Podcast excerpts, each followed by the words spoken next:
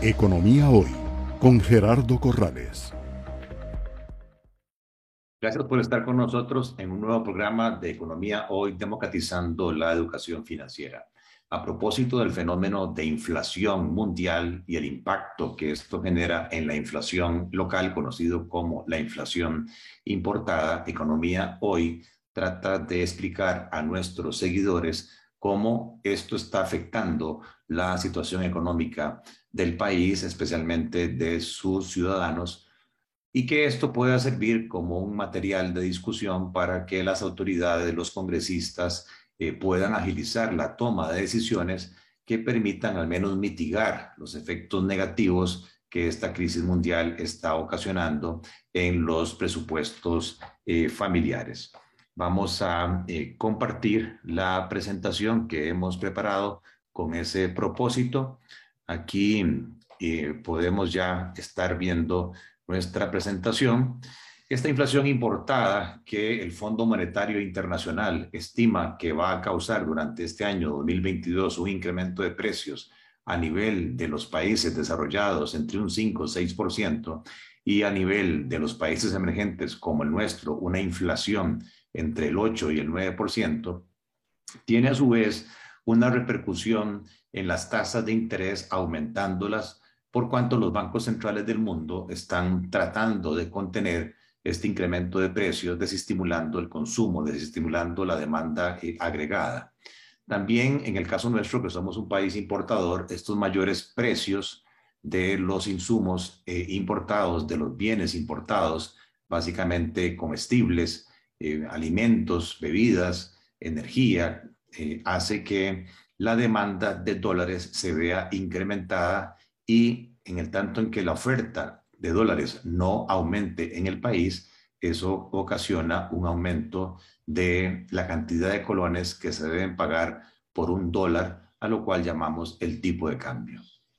De igual manera, esta situación, eh, dado que muchas de las empresas nuestras descentralizadas tienen deudas en dólares, implica que el costo de los servicios públicos como el agua, la luz, el teléfono, eh, se vea incrementado. Y todos estos efectos juntos eh, lo que vienen a ocasionar es un impacto recesivo en la economía. Esto quiere decir que las tasas de crecimiento de la producción de bienes y servicios son cada vez menores y a su vez esto hace de que la demanda laboral, o sea, la demanda por trabajo, se vea eh, reducida y que eventualmente haya un mayor desempleo. Es decir, es como una tormenta eh, perfecta que se está generando en el mundo y que de no hacer absolutamente nada, lamentablemente los sectores eh, mm, que más van a sufrir son aquellos de los niveles de ingresos más bajos, donde ya la pobreza extrema y la pobreza total en Costa Rica es alta. 26.2% de nuestros ciudadanos están en condición de pobreza, 18.9% en pobreza no extrema, es decir, que reciben un salario mensual de alrededor de 120 mil colones para cubrir necesidades básicas y un 7.3% están en pobreza extrema, o sea que no pueden cubrir el costo de la canasta básica mensual que oscila entre los 56 mil, 60 mil colones por mes. Esto nos da que antes de la nueva medición de los efectos que esta inflación importada pueda causar, en la sociedad teníamos 1.4 millones de costarricenses en pobreza y de esos 400 mil costarricenses en una situación de pobreza extrema, lo cual pone en riesgo todo el Estado social de derecho, especialmente porque detrás de estos números, detrás de esta situación que aprieta los presupuestos eh, familiares, lamentablemente hay efectos sociales, la delincuencia se ve incrementada, también actividades ilegales como el narcotráfico se ve eh, promovido y todo esto atenta contra la paz eh, social, que es el fundamento para que las, em, las, empresas sean exitosas y para que las familias a su vez sean eh, felices. Aquí tenemos el índice de precios de los alimentos que calcula la FAO. podemos ver cómo este índice del año 2020 eh, a hoy ha sufrido una escalada, un aumento de precios de esa canasta de bienes de un 53% significativo. El precio del barril del petróleo, nosotros somos importadores de petróleo, básicamente para uso del parque vehicular, transportes, taxis, buses, vehículos particulares, como también eh, es un insumo importante, los eh, combustibles de las actividades productivas son un costo de producción importante y vemos que ya al día de hoy el petróleo superó la barrera de los 120 dólares y algunos especulan que a fin de año el petróleo se va a ubicar entre 150 dólares el barril a 175 dólares. En diciembre del año pasado, el petróleo había eh, cerrado en 75 dólares por barril. Quiere decir que a la fecha eh, tenemos un 60% de aumento eh, por este concepto. Y esto lamentablemente no se puede capiar. Es, un efecto que incide directamente sobre la situación. Aquí tenemos las tasas de interés eh, internacionales. Vemos cómo el FED, que es el Banco Central de los Estados Unidos, antes de la pandemia, las tasas de interés de referencia las tenían cerca del 1.6%. Luego, para tratar de reactivar el aparato económico de los Estados Unidos, prácticamente estuvo por muchos años la tasa de interés muy baja, casi cerca de cero. Pero vean que en lo que llevamos del año 2022 a propósito de la inflación, el Banco Central americano ha subido las tasas de referencia prácticamente en punto 75%. Y eso lo que hace es que cuando hay crisis, cuando hay incertidumbre, cuando hay volatilidad en los mercados financieros, los inversionistas de los países emergentes traten de buscar seguridad y se considera que los bonos del Tesoro americano son bonos muy seguros y al estar subiendo las tasas, eso se convierte en un incentivo para que haya salida de capitales de los países emergentes, lo que técnicamente se llama como el flight to quality, o sea, la búsqueda de inversiones eh, seguras en los Estados Unidos. Nuestro Banco Central eh, ha tenido una gestión exitosa, como se lo manda el artículo 2 de su ley en cuanto al control de la inflación. Recuerden que tenemos un sistema de metas de inflación el Banco Central se ha propuesto que la inflación eh, fluctúe entre un piso del 2% y un techo del 4%. Tuvimos inflaciones relativamente bajas, eh, incluso en algunos meses negativas durante la pandemia, pero vean que a partir más o menos de mediados del 2020 se ha venido en una escalada creciente de precios, rompiendo el techo del Banco Central hasta el último dato que tenemos hoy, con una inflación interanual del 8.71%. Es un incremento importante que destruye el poder de compra de los salarios nominales de nuestros ciudadanos. Y lo preocupante, como se ve por acá, es que este índice general de precios, esa tasa de variación porcentual, es la más alta de los últimos 10 años. Tuvimos, como se puede ver acá, años prácticamente de una inflación muy controlada y ahora estamos teniendo un crecimiento importante de precios por este fenómeno importado. Donde quizás más se siente esta situación es en los precios del litro de combustibles. Antes de la pandemia, en marzo de 2020, el litro de diésel costaba 464 eh, colones, y vemos que en febrero del 2022, antes de la preguerra, 671 colones por litro y hoy estamos ya en 1012 colones por litro. La misma situación creciente que pasa con la gasolina regular y con la gasolina super. O sea que si tomamos la variación relativa del precio del litro de diésel antes de la pandemia, el aumento a hoy ha sido de un significativo 118%, mientras que en el caso de las gasolinas, un 85%. Y si el punto de referencia lo tomamos preguerra, el aumento del diésel ha sido de un 51%, mientras que las gasolinas alrededor de un 38%. Todos estos efectos inflacionarios lo que hacen es que los salarios, el poder de compra de los salarios se vea reducido que los salarios reales, en este caso los salarios mínimos, prácticamente su poder de compra ha caído interanual un 6%. O sea que con el mismo salario nominal por esta inflación, las personas van al supermercado, van a la farmacia, a las pulperías y se dan cuenta que pueden pagar un 6% menos, que pueden comprar un 6% menos. Y eso deteriora la calidad de vida de los ciudadanos. A su vez, ya como parte de la política monetaria, nuestro Banco Central, siguiendo un poco la misma línea del FED, mantuvo las tasas de interés de política monetaria, es decir, las tasas a las cuales el Banco Central está dispuesto a prestarle a los bancos comerciales eh, prácticamente fija. Y a partir de diciembre de este año, nuestra tasa de interés de política monetaria ha subido significativamente, casi en la misma proporción que suben los eh, precios.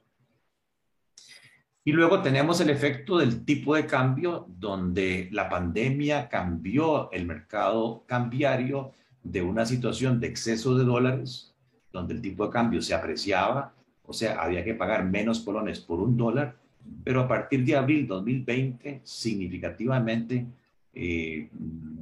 el tipo de cambio ha venido subiendo preocupantemente hasta alcanzar prácticamente 690 colones por dólar. Es decir, que de abril del 2020 a hoy, el tipo de cambio se ha devaluado un 22%, hay que pagar 125 colones más por cada dólar, y que en lo que llevamos del año 2022, esa devaluación ha sido de un 7%. En solo eh, estos meses del año, el, dólar se ha encarecido 45 colones.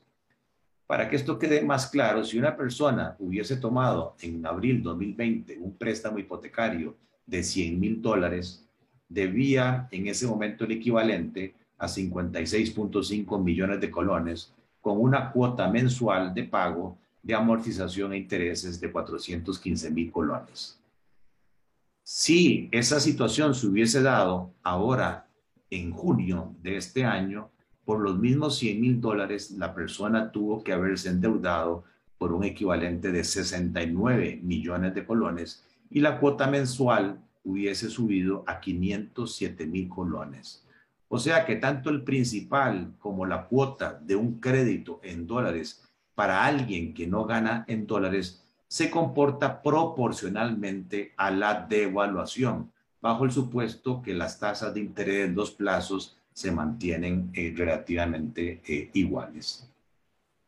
Y eso nos lleva a analizar este cuadro, que es una fotografía del sistema financiero nacional en cuanto a el crédito al sector eh, privado. Vemos que el total del sistema financiero tiene 37 mil millones de dólares colocados, de los cuales el 61% va a personas y un 39% va a las empresas del sector productivo.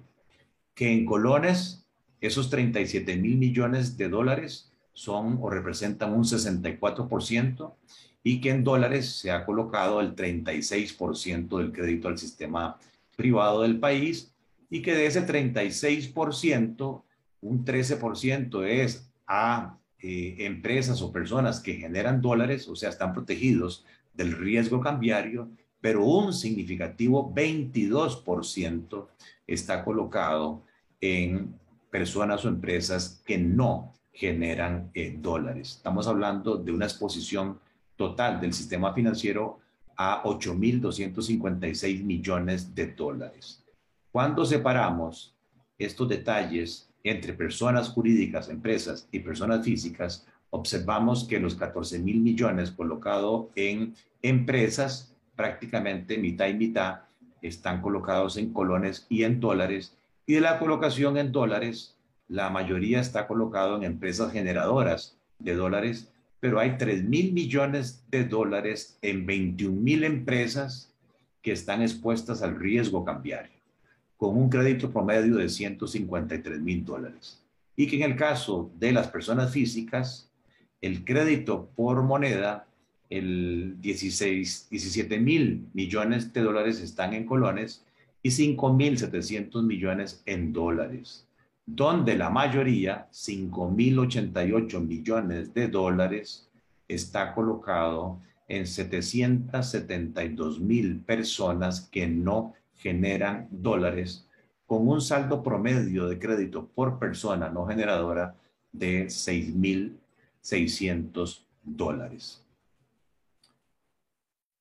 Esto hace que cuando vemos la morosidad, es decir, los créditos que están atrasados más de 90 días o en cobro judicial, a abril de este año, la morosidad del sistema financiero es de un 2.3%. Pero si separamos esa morosidad por moneda, vemos que en colones es menos riesgoso el sistema, tiene una morosidad de 1.95 y es una mora que ha venido cayendo en el tiempo, pero que en el caso de los dólares, la morosidad prácticamente se mantiene estable en el 3%, y si separáramos de estos dólares los deudores no generadores, la mora es de un 3.5%. Es decir, que hay más riesgo del sistema financiero con los deudores empresariales o físicos que tienen créditos en dólares, pero que no generan dólares. A nivel del crédito personal, vemos que colocado en vivienda o en hipotecas, eh, del total de crédito a personas, el 51% es vivienda con 11 mil millones de dólares. Le siguen los créditos de consumo, donde tenemos 7.600 millones de dólares, es el 36% de los créditos colocados a personas. Y luego siguen las tarjetas de crédito que prácticamente se mantienen estables en 1.700 millones de dólares, es el 8% de todos los créditos personales. Y finalmente los vehículos con 1.200 millones de dólares créditos prendarios, 6% de lo colocado en personas.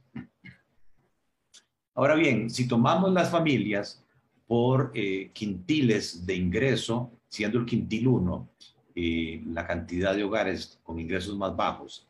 y el quintil 5 la cantidad de hogares con ingresos más altos, nos damos cuenta que dentro de los 5 millones de habitantes, el 22% se encuentran en el quintil de ingresos más bajos y a nivel del quintil de ingreso más alto está el 15.9% de los 5 millones 100 mil costarricenses que somos. Cuando vemos el promedio de los gastos de consumo por persona, en el país el 23% se va en consumo de alimentos y bebidas, el 12% se dedica a gastos de alquiler de vivienda, servicios públicos como agua, electricidad, gas y otros,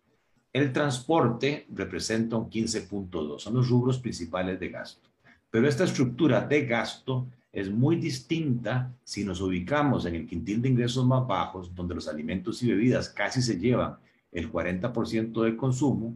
alquileres, agua y servicios públicos 16% y transporte 10%. Es decir, que una persona que está ubicada en estos quintiles, prácticamente el 60% de su consumo está absorbido por esos tres rubros. Mientras que en el quintil de ingresos más altos, la importancia del consumo de alimentos baja a un 16%, la importancia de los gastos de vivienda y servicios públicos a un 10%, y sí, los gastos de transporte, porque se tiene más de un vehículo, son más importantes, casi un 20%. Pero aquí entonces esos tres rubros representan cerca del 45%. ¿Qué quiere decir esto? Bueno, que esta inflación que está haciendo subir el precio de los alimentos, que está haciendo subir el precio de em,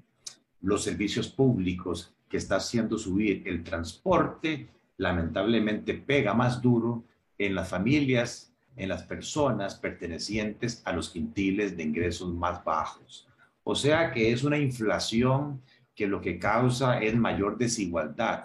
en la distribución de los ingresos del país. Y cuando comparamos los ingresos mensuales promedio por persona, vemos que eh, impresionantemente en el quintil de ingresos más bajos hay prácticamente eh, un ingreso promedio de 60 mil colones, mientras que en el quintil más alto, un millón 47 mil colones mensuales. Y lo que se gasta por persona en el quintil más bajo, incluyendo servicios de deuda, incluyendo impuestos, incluyendo eh, rubros de consumo son 102 mil colones, mientras que en el decil de ingresos alto 900 mil colones al mes. Eso hace que en los quintiles 1, 2 y 3, las familias que están en esa situación tienen desbalance financiero. O sea, sus gastos son mayores que sus ingresos. Por el contrario, en el quintil 4 y 5 por persona hay superávit. Estas personas tienen capacidad de ahorro.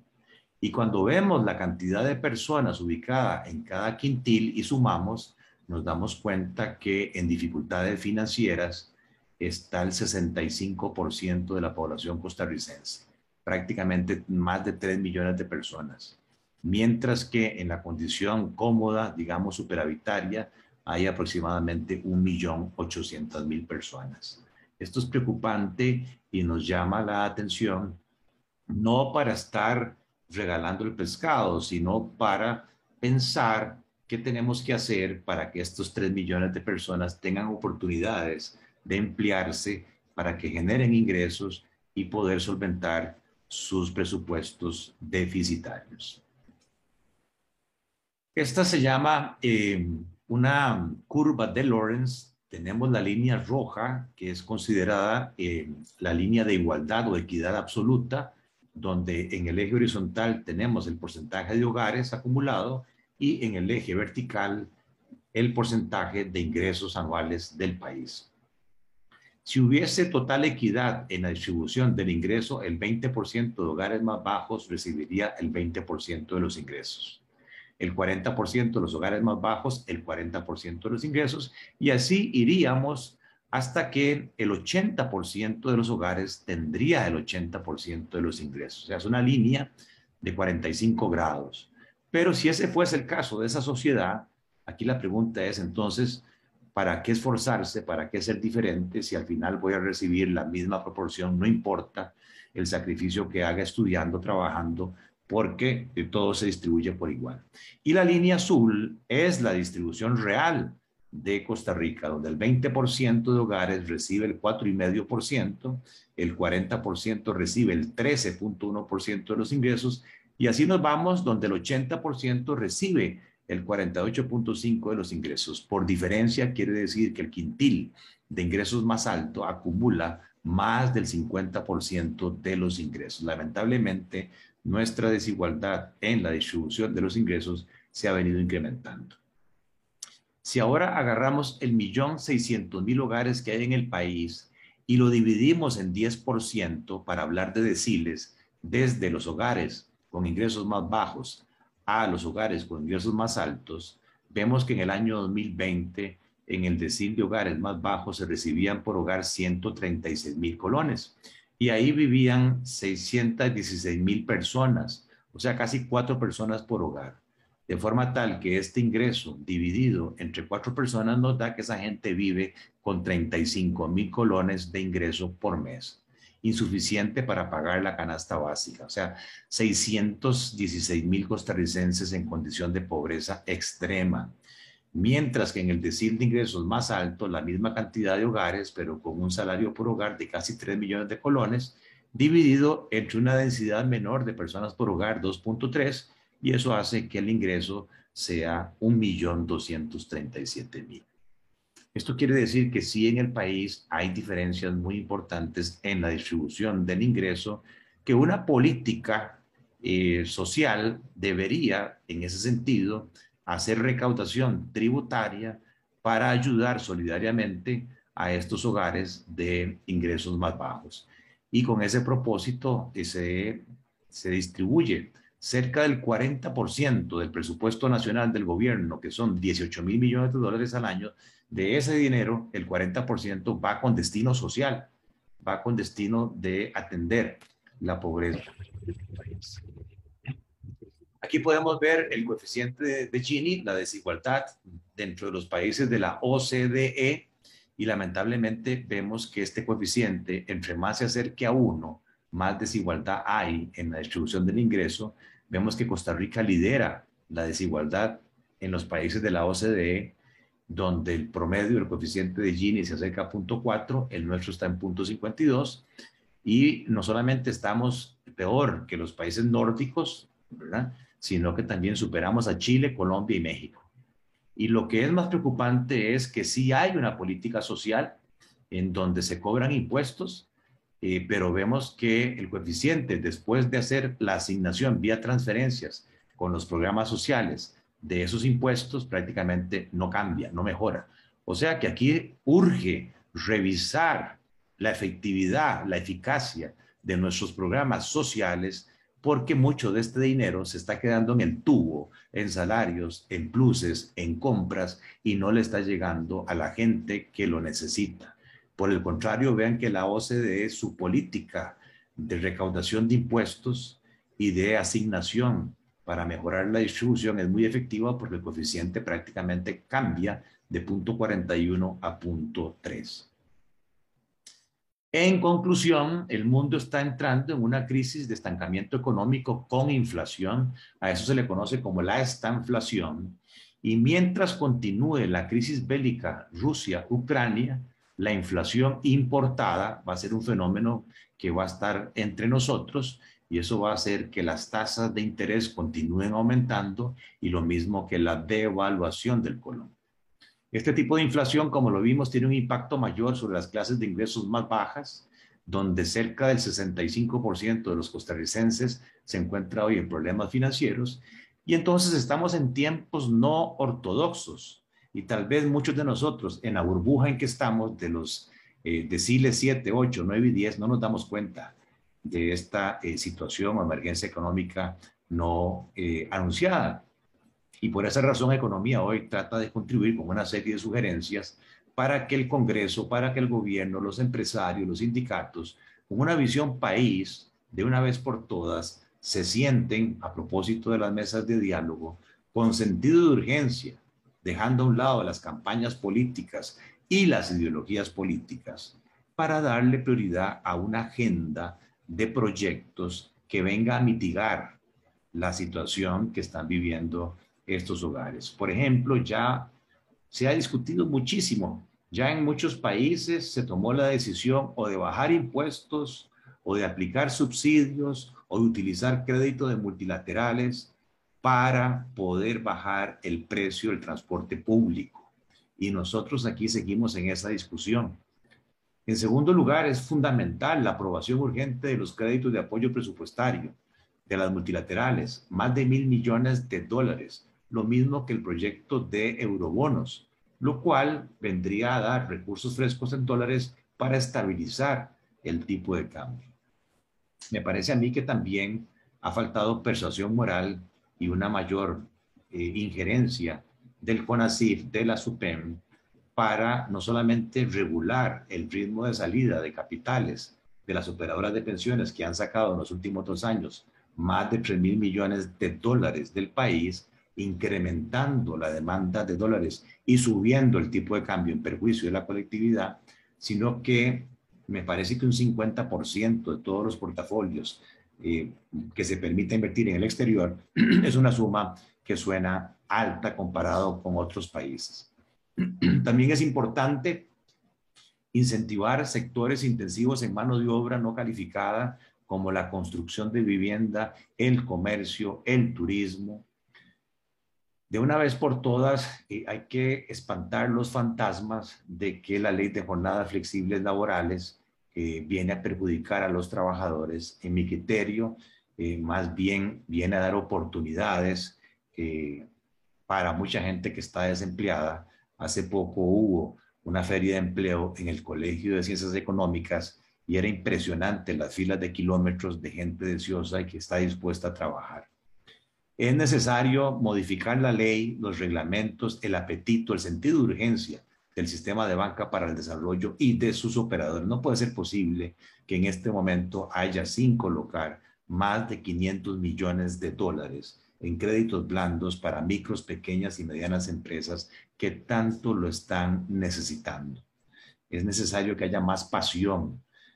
y dejar de echarse la culpa uno a otro. Hay que sentarse en una misma mesa reguladores, consejo rector, administración, bancos, operadores, gobierno, para que realmente este sistema funcione.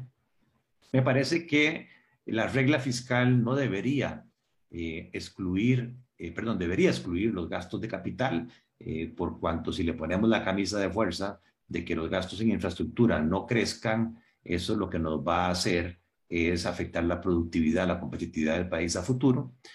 Me parece que es necesario que la ley de concesiones de obra pública eh, se modifique para que se convierta en una verdadera ley de alianzas público-privadas, porque ya el gobierno no puede seguir gastando en infraestructura y sin perder la propiedad de los activos vía concesiones, vía alianzas público-privadas, podemos seguir incentivando la inversión, generando empleo y manteniendo la productividad. Me parece que la Junta Directiva de la Caja Costarricense de Seguro Social debe ser más flexible en el tratamiento de las cargas a los trabajadores independientes. No puede ser posible que de cerca de 550 mil trabajadores independientes, más del 90% están en informalidad, no pagan las cargas sociales, porque la caja le cobra doble, le cobra como patrono, le cobra como asalariado el 18% de cuotas, cuando el resto de asalariados de que paga un 9%.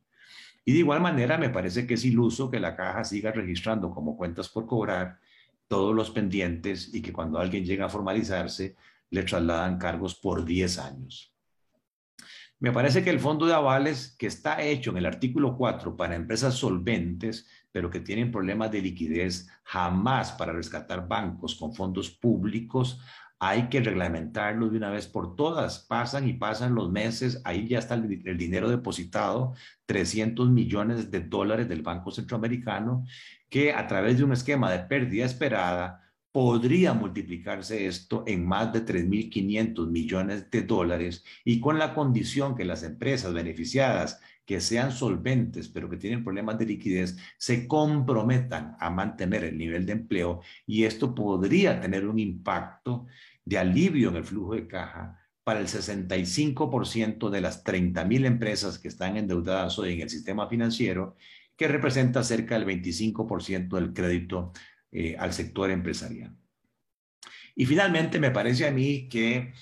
el país no está, dadas las condiciones mundiales, para seguir generando miedos, para seguir generando desconfianza, para seguir asustando con discursos que no vale la pena. Yo lo he dicho reiteradamente, no hay nada más pendejo que un dólar. Y si ya la misión del Fondo Monetario Internacional hizo una evaluación positiva de la situación macroeconómica del país y las agencias calificadoras de riesgo incluso nos cambiaron la perspectiva económica de negativa a estable, ¿qué necesidad hay de seguir manifestando que tenemos un país emproblemado o que hay insuficiencia de X o de Y recursos? Me parece que en ese sentido el mensaje de madurez, el mensaje de confianza, el mensaje de tranquilidad en un nuevo gobierno se hace necesario. Y si eso es así y se logra eh, sentar en una misma mesa a la oposición, a los empresarios, a los sindicatos, Costa Rica tiene una gran oportunidad dentro de lo que es la reactivación turística, dentro de lo que es el nearshoring, reubicación de inversiones americanas que están en el Asia, en Rusia, hacia países más cercanos y eso nos da a nosotros una ventaja eh, competitiva. Espero que con esto eh, Economía Hoy haya contribuido a una discusión sobre la urgencia de medidas que vengan a mitigar el impacto destructor eh, y de mayor inequidad en la distribución de los ingresos para los sectores más bajos de la población. Gracias por estar con nosotros en un nuevo programa de Economía Hoy, democratizando la educación financiera. Economía Hoy, democratizando la educación financiera.